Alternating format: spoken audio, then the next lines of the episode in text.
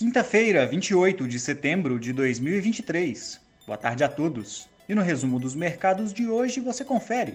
O Ibovespa encerrou em alta de 1,23% aos 115.731 pontos. Hoje, o IGPM de setembro mostrou avanço de 0,37%, em linha com o esperado, enquanto o Banco Central divulgou o relatório trimestral de inflação, contendo previsão na casa dos 5% para o IPCA esse ano, além de revisão da projeção de crescimento do PIB de 2023 para 2,9%, ante 2% anteriormente. Como outros destaques, as ações da Armac avançaram 4,94% após o Conselho de Administração da companhia aprovar pagamento de 17 milhões de reais a título de juros sobre capital próprio, a serem pagos de acordo com a base acionária de 2 de outubro. Já as ações da Sinqia ficaram praticamente estáveis depois do anúncio pela companhia de que espera encerrar as negociações de suas ações na B3 a partir de 1 de novembro, após ser adquirida pela Evertec. O dólar à vista, às 17 horas, estava cotado a R$ 5,04, em queda de 0,16%.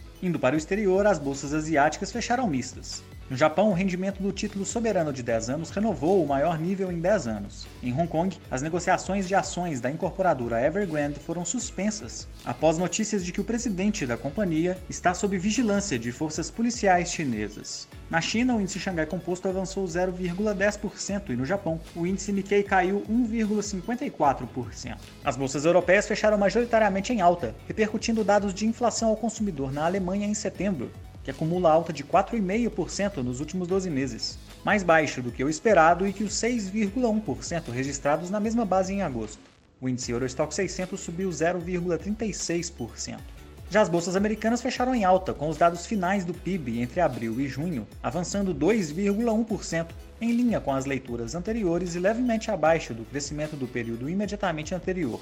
Já o PCE, indicador de inflação mais observado pelo Federal Reserve, subiu 2,5% no segundo trimestre, com destaque para o núcleo do indicador, que exclui preços de alimentos e energia e acumula alta de 3,7% no mesmo período. O Nasdaq subiu 0,83%, o S&P 500 teve alta de 0,59% e o Dow Jones avançou 0,35%.